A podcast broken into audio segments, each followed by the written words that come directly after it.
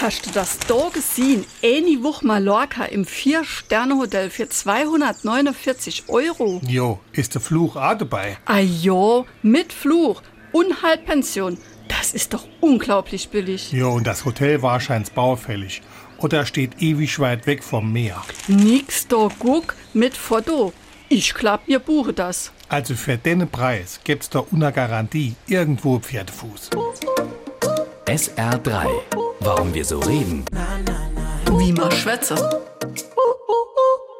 Wenn eine Sache einen Haken hat, der nicht offensichtlich ist, dann ist manchmal auch von einem Pferde, seltener auch von einem Ziegenfuß die Rede.